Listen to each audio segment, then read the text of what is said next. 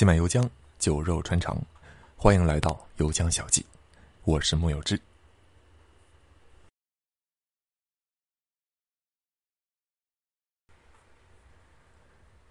近些年啊，大家应该会时不时的听到有关直接税改革的新闻。这个事儿啊，国家层面很重视，学者们也议论纷纷。只有普通老百姓啊，因为不太懂税收方面的事情，所以没太在意。大多数还现身于社会新闻、国际新闻。今天刷个八卦，明天吐槽下美国，嘲笑下印度，却不太注意到，国内的直接税改革才是暗默中的惊雷，是影响所有人的头等大事。直接税改革事关税基调整，事关财政，而充裕的财政于国运、于亿万人民之未来至关重要。帝国的灭亡往往直接照应于财政崩溃，而直接税改革是巩固财政、打破王朝周期率的关键。一，帝国亡于财政。首先要明白财政的重要性。说来很有意思啊，聊到个人，聊到公司，我们都能明白钱有多重要。可是，一说到国家，好多人忽然就闹不明白了，堕陷到文化传统、意识形态之类的赛道里面争辩，却忽略了财政的决定性作用。不论姿色，这个世界很现实，只要做事儿就得花钱。基本建设、科教文卫、社会保障、企业扶持、国防安全，干啥都要花钱。各国政府就是这个世界上最大的烧钱主体。只要有钱。啥事儿都好摆平，摆平了就风平浪静；没钱了，妖魔鬼怪就一股脑儿冒出来了。大家读历史一定有一个感觉啊：每到王朝末期，天灾就集体上线，旱灾、蝗灾、洪涝、地震、瘟疫啊等等，似乎天人感应一般。水利设施也都荒废破坏了。这所有的一切，恶化了老百姓的生存条件。成为王朝灭亡的加速器，结果就是农民起义，风起云涌，中原大地王朝兴替。实际上，管他发大水还是闹蝗虫，国家只要能够拨款赈灾，这事儿就解决了。解决了就没有后续了，大家也就不记得有这茬。没解决，亡国了，大家也就跟着记住这些事儿了。那么。为什么没解决呢？因为历代王朝到了末年，除了官僚主义之外，都不约而同的罹患有同一种癌症——财政危机。没钱消灾，没钱维护基础设施，没钱支付军费镇压叛乱，啥都干不了。贫穷王朝百事哀，结果要么是分裂割据，要么是外敌捅进家门，王朝可不就灭亡了吗？无论唐宋元明清，还是罗马拜占庭奥斯曼苏联，如果细查历史，你会发现，他们衰落的原因或许各有不同，但最终都直接或间接死于财政危机。其实很好理解，一家公司只要还能够搞到钱，就有可能度过危机，起死回生。一旦资金链断了，基本就玩完了。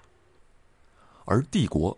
就像是一家巨型公司，所以啊，美国就在悬崖边溜达呢。如果不能解决财政问题，搞不好就要步各大帝国的后尘。刚才还提到清朝，好多人有个误解，以为清朝是财政崩溃的例外，说大清寿终正寝的时候，账上还趴着三亿两银子，是康乾盛世的十倍，啊，这个就开玩笑了。那个数字啊，其实是一九一一年的财政收入啊，是收入，而不是盈余。收入再多也得看够不够花呀。对大清来讲，不够，远远不够，光是外债就压力山大。所以，清末财政赤字严重，常年如此。要不然，干嘛找列强借款啊？要不然，也不至于要把民间筹资建设的铁路权收归国有，白嫖人家筹集的资金。结果闹出了湖广四川轰轰烈烈的保路运动，清廷紧急抽调湖北新军去镇压，武汉空虚，阴差阳错之下，武昌就起义了，大清就没了。就近来说，去年疫情也能够看出财政的重要性。中国所以疫情控制的好，一方面是大家看到的国家重视、上下齐心、一竿子插到底的组织能力等等；另一方面。是大家没太注意的，就是防疫投入舍得砸钱，患者治疗、物资采购、医护补助、火神山、雷神山、方舱医院、疫苗研发，哪方面都花销不菲。二零二零年疫情防控各级财政支出超过了四千亿人民币。对比一下印度就知道了，钱都花在军费上了，边境闹得挺欢，等到防疫，没钱了。倒是英共马执政的喀拉拉邦，一直在医疗教育上舍得投入，加上认真的执行防疫政策，疫情期间表现的就还不错。另外，为啥印度近些年一直在大搞私有化、变卖国有资产啊？还不就是财政缺钱吗？私有化的众多领域之中，就包括电力。印度最近缺电这个事儿和电力私有化就有关系。其实啊。咱们日常生活之中所面临的问题，八成都是钱的问题，还有一成是需要加钱的问题。国家也一样，大多数问题都是财政问题。那问题来了，为什么帝国一到后期就没钱了呢？二，财政死于兼并。这部分内容我在之前的那个节目。从唐宪宗到唐玄宗，漫谈中晚唐财政危机里边有提过，我复述一下。那么，唐朝又缘何陷入财政危机呢？土地兼并。回看古代史，各个朝代基本上都亡于土地兼并所引发的财政崩溃。唐朝初年实行均田制，在均田制的基础之上，税收是租庸调制。有田则有租，有家则有调，有身则有庸。注意，租庸调完全是以人丁数量为基础课税的，不看财产多寡。土地兼并大量开始之后，均田制瓦解了，农民失去了土地，没了土地也就没了收成，没了收成也就缴不起税了，要么逃亡，要么是投靠大地主做佃户。而对朝廷来讲，收自耕农的税比较容易，而收大地主的税是很难的，因为大地主往往都是贵族豪强，隐瞒人口、隐瞒土地，有各种各样的免税权和逃税手段，所谓士绅不纳粮，所以土地兼并之后，国家的税源就少了，最终引发财政危机。到了明清两代。国家税收以田赋为主啊，田赋是按田产计征的，但是继承了同样的病根儿。宗室贵族、官绅豪强本来就有大量的免税土地，还一边兼并土地，一边瞒报土地，导致税基严重萎缩，税收不足，财政紧张。财政没钱了，但是花钱的地方可一样都不少啊。像明朝末年，灾荒、瘟疫、外地入侵，三合一大礼包。哪一样都得砸钱。国家既然收不到官绅豪强的税，那就只能向底层加税喽。辽饷、缴饷、练饷，一键三连，底层遭不住，农民起义就上演了。也是为了缓解财政压力，崇祯裁撤驿站，辞退一族。而这辞退的一族里面有一个人叫李自成。旧王朝灭亡，血洗一遍之后，新王朝建立。重新丈量分配土地，也就重建了税基，于是财政恢复生机。等到了王朝中后期，土地兼并旧疾复发，以上的循环就再来一遍。这个就是王朝周期率。许多史书或者传奇喜欢把王朝末年的问题统统甩锅给皇帝，其实是一种浅薄的叙事方式，以戏剧化的演绎替代了历史真相。那么，时至当代，刚才说的这套规律还适用吗？适用。古代的兼并是土地兼并，现代的兼并进化为资本兼并，但是依旧会造成贫富悬殊、侵蚀税基、祸及财政。因为士绅依旧不纳粮，哪个国家都不例外。大家应该听过，巴菲特交的税比他秘书还少。他说过，美国占人口百分之一的富人所负担的税率，比我们的接待员甚至清洁工都要低。那是因为富豪的避税手段花样百出，比如说大家最熟知的一种，美国富豪动辄投射私人慈善基金。巴菲特、比尔盖茨、扎克伯格、贝索斯，无一例外。那当然不是在搞慈善啊，而是在避税。按照美国法律，慈善基金免税，每年只要用掉百分之五与慈善相关事宜即可，二十年后取消限制。这个相关的说道可就大了。富豪让子女或者干脆自己出任基金的管理人，把吃喝玩乐的开销全都列支到这百分之五的开支里，同时。自己只从公司象征性的拿点工资，这么一来，当然就交不了多少税了。但是这样的避税手段门槛太高，普通人玩不起。结果就是在税收这个问题上，美国政府只能狠盯着中产薅羊毛，富人的毛就算长到拖地了，他们也薅不着。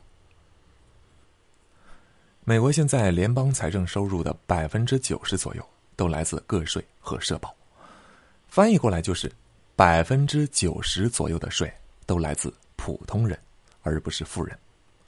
相比之下，美国前百分之一的富人占据了全社会百分之四十的财富，前百分之十的富人占据了全社会百分之七十七的财富。税收贡献与财富拥有量彻底倒挂。那么中国情况又如何呢？先看贫富问题，虽然没有类似美国那样的富人财富量占比的数字，但是大家从各类统计数据之中也能间接的感受到点什么。比如，二零二零年全年全国居民人均可支配收入三万两千一百八十九元，换算到月就是两千六百八十二元。另外一个数字，超七成网民收入低于五千元。反过来再看税收。中国财政收入百分之九十以上来自税收，而税收的百分之七十又来自间接税收入和工资税收入，而间接税和工资税主要是普通人贡献的。也就是说，从税收的人群结构上来讲，中国面临的问题和美国类似。说到这儿，大家应该明白了：古代最好收税的是自耕农，现代最好收税的。是中产，中产啊，没有严格的标准，反正你把它这个标准线压低一点。要想保证财政常青，就要保证自耕农或者中产阶级作为税基的规模存在。然而，兼并会摧毁税基，古代兼并导致自耕农逃亡，现代兼并导致中产萎缩，最后就是贫富悬殊，穷人没钱缴不起税。富人又避税手段太多，收不上税，国家陷入财政危机。尤其是工业社会生产效率极大提高，物质财富创造速度加快的同时，兼并速度也更加凶猛。尤其是在互联网大数据的加持之下，如果不加干预，贫富差距会以肉眼可见的速度迅即拉大，王朝周期率也会加速运转。那么，怎么解决这个问题呢？就是常说的两个方法：做大蛋糕，重切蛋糕。大英帝国当年做过示范的，一边鼓励底层走出去，变现帝国红利啊，这是做大蛋糕；另外一边是推进税制改革，提高直接税的比重，这是重切蛋糕。只要蛋糕能够持续的做大，富人吃肉，普通人再怎么也能跟着喝口汤。怕就怕增长放缓，这个时候就必须考虑怎么切蛋糕了。大家现在感觉社会越来越卷，就和增长放缓是有关系的。中国、美国处境类似，只是中国依旧有做大蛋糕的空间，啊，所以问题还没显得那么紧迫。说到这儿啊，中国做大蛋糕的一个方向就是高端制造业啊，这就抢了美国的蛋糕了。所以近几年中美矛盾才那么激烈。看中国目前的做法，大致是这样的：就做大蛋糕这种做法呢，是朝两个方向，横向上“一带一路”，纵向上攀爬科技树。重切蛋糕这种做法呢，就是直接税改革。做大蛋糕啊，是大家一起赚钱，不过是赚多赚少的区别而已。阻力在外部啊，主要来自美国。重切蛋糕却是从富人的口袋里掏钱，困难在内部。大家读历史都知道，内部阻力比外部敌人可要难处理多了。接下来。解释解释什么是直接税。三，直接税与间接税。按照学界标准，直接税和间接税的划分标准是税负能否转嫁。先看间接税，一般来讲，对商品和服务课税的税种属于间接税，比如增值税、消费税、关税，还有以前的营业税。厂商、进口商啊等等，这些主体是纳税人，交钱纳税。但是他们会把税额加进价格里，最后让消费者来承担啊，这个就是税负转嫁。比如本来这个东西不交税的话，只卖十块钱，但是我交了一块钱的税，我现在就十一块钱卖给你。大家到超市买包薯片、买瓶水，交钱的时候啊，其实都负担了几毛钱的增值税。如果买的是进口薯片啊，你可能还负担了关税。总的来讲，间接税相对隐蔽啊，就像是温水煮青蛙。如果不说的话，大多数老百姓这辈子都不会知道的。再看直接税，大致来说，对收入和财产进行课税的税种属于直接税，比如所得税、财产税。直接税并不明显转嫁。由纳税人直接负担，比如，作为搬砖人，大家应该都知道自己每个月的工资扣完了社保，又扣了个税之后，那剩下的才会到手里。和间接税相比，直接税一目了然，就像是割肉一样，税痛非常直接。那说完了这些，就可以明白为什么我前面说，间接税收入主要是由普通人所贡献的。因为间接税转嫁的终端通常是消费者，而消费者绝大多数都是普通人。对个人来讲啊，随着收入和财富值的增加，消费所占的比重会逐渐变小。啊，富人总共就那么些，他们再怎么花天酒地，再怎么一掷千金，也比不上几亿人消费的总和。所以市场上才会有那句话：“得屌丝者得天下。”抖音啊、拼多多啊、樊登读书会啊、蜜雪冰城啊等等，他们都是从下沉市场打出来的。而经济增长放缓的时候，财富就会在内部调整，贫富差距拉大，会侵蚀普通人的购买力，也就是损害税基。大家消费少了，间接税就贡献的少了，还会影响到企业利润，进而影响到给职工开的收入。每个环节都会导致税收的减少，而职工收入少。了，消费就会更少，陷入恶性循环。要解决这个问题，就需要对富人征税，做一次再分配，把从富人那儿征来的钱拿来夯实底层税基。比方说，投到西部建设、扶贫工作中去，一步步培育出新的购买力，进而消化更多的工业产品，实现内循环。在这个过程之中。他们获得的收入要缴税，从他们手里赚取收益的企业也在缴税，人民有生活，企业有发展，国家有税收，一切步入正向循环。而对富人征税的关键，就是直接税，尤其是直接税中的财产税。四，向来难。直接税并不都是富人税。直接税主要包括所得税和财产税，所得税又分为企业所得税和个人所得税，其中个人所得税主要是个穷人税。众所周知，个人所得税包括很多个税目，工资薪金所得、劳务报酬所得、资本利得、财产转让所得等等，都要课税。但是从结果上看，我国个人所得税收入六成以上都来自刚才说的第一项工资薪金所得，也就是俗称的工资税。那么哪些人是拿工资的呢？打工人、上班族。富人的主要收入可不是工资，而是资本利得。这也是为什么？我前面提到，中国税收的百分之七十来自间接税收入和工资税收入啊。那里我说的是工资税收入，而不是全部的个人所得税收入。所以呢，刨掉个税啊，也暂时不谈企业所得税啊，这是个大话题，这里不展开。直接税改革的关键就在于财产税。财产税以财产为基础课征，包括但不限于房产税、遗产税、赠与税、资本离境税等等。可以看到啊，现阶段为止，中国几乎没有财产税。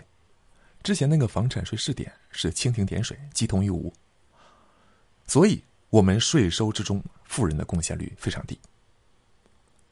但是，进一步说啊，真想征到财产税也没那么容易。美国早就开征了财产税，前面说的那几种税，美国一样都没落下。然而现在还是我前面说的那个情况，联邦财政百分之九十以上来自个税和社保。以遗产税为例，美国大富豪们几乎就没人交过。前美国白宫国家经济委员会主任科恩公开说，只有税务规划做得很糟糕的有钱人才交遗产税。不光美国搞不定。中国古代也搞不定，这种税收改革其实不是什么新鲜事儿，历朝历代都搞过。唐朝时杨炎的两税法，宋朝时王安石的方田均税法，明朝时张居正的一条鞭法，清朝时雍正的摊丁入亩，全都是类似性质的改革。大体思路就是减少按人头征收的人丁税，也就是穷人税。增加按田产征收的财产税，也就是富人税，但是结果如何，大家应该都有感受，大多都是人亡政息。这几个主持改革的人，翻看史书就会发现，都是负面评价一大把，顶好也是极富争议。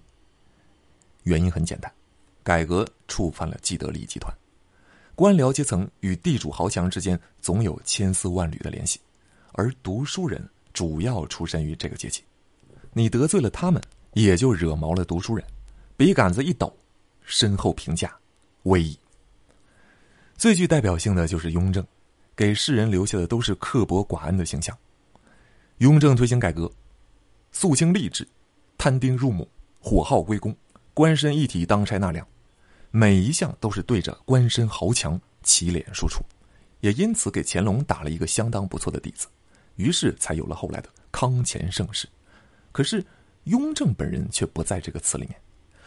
乾隆上台之后，把老爹的改革给废掉了，对官绅豪强宽厚为怀，于是后世的读书人对乾隆大夸特夸，却把雍正给骂惨了。当代有些人事其实是类似的，刚才说的只是王朝中期的改革，事实上，放眼整个古代史，中国税制也是从以丁身为本到以资产为宗。早期主要是收人丁税，到了明清两代，田赋已经成了主流。即便如此，政府还是收不到富人的税。宗室贵族、官绅豪强一边兼并土地，一边瞒报逃税。清代的时候最是猖狂。众所周知，清代的国土面积远远大过明朝，然而有清一代登记在册的田亩面积数值，居然都没能超过明朝。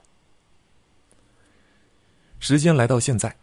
事情依旧不好做，直接税改革喊话很多年了，一直有阻力，这个就有类似的原因。故事中的地主豪强不过是换成了资本家而已。可是呢，税改这个东西，要么主动改，要么被动改。主动改就是直接税改革，劫富济贫；被动改就是财政危机触发王朝周期率，社会动荡推倒重来。后者未免代价太大，而且。鉴于我们的政权性质，开征直接税也是人民主体地位的必然要求，所以难做也得做，或者说正是因为难做才更要做，越是难啃的骨头，啃下来收益越大，受益越久。不管国家、公司还是个人，都是如此。五、结语：以当前的国内环境和国际环境而言，大概就是推进税改最好的时机了。国内环境，反腐消解了部分阻力，而且人民史观重回舆论视野。群众基础是改开以来空前。国际环境，各国都开始关注税收问题，经合组织 CRS 成员国交换涉税银行账户信息，狠挖逃税资产。欧美国家也要联手对富人征税了。G 七集团开会统一所得税政策，防止资产转移。这样有利的大背景之下，政府正在紧锣密鼓的推进。很多零散的新闻单看没有什么。如果联系到一起，似乎就是一盘大棋了。比如，税务部门扩权、政务数字化、金税四期、数字货币等等，一张又一张的网正在密密叠叠的张开。与历史相比，今天有更好的技术手段，有空前的组织效率，相信改革的结果会有所不同。事关国运，也关乎所有人的未来。改革的结果。也会揭示历史的走向，让我们拭目以待吧。原文发表于微信公众号“有江小记”。如果你觉得这期节目还不错，可以分享一下；如果觉得这个专辑讲的还可以，可以给个五星好评，那将是对我最大的支持了。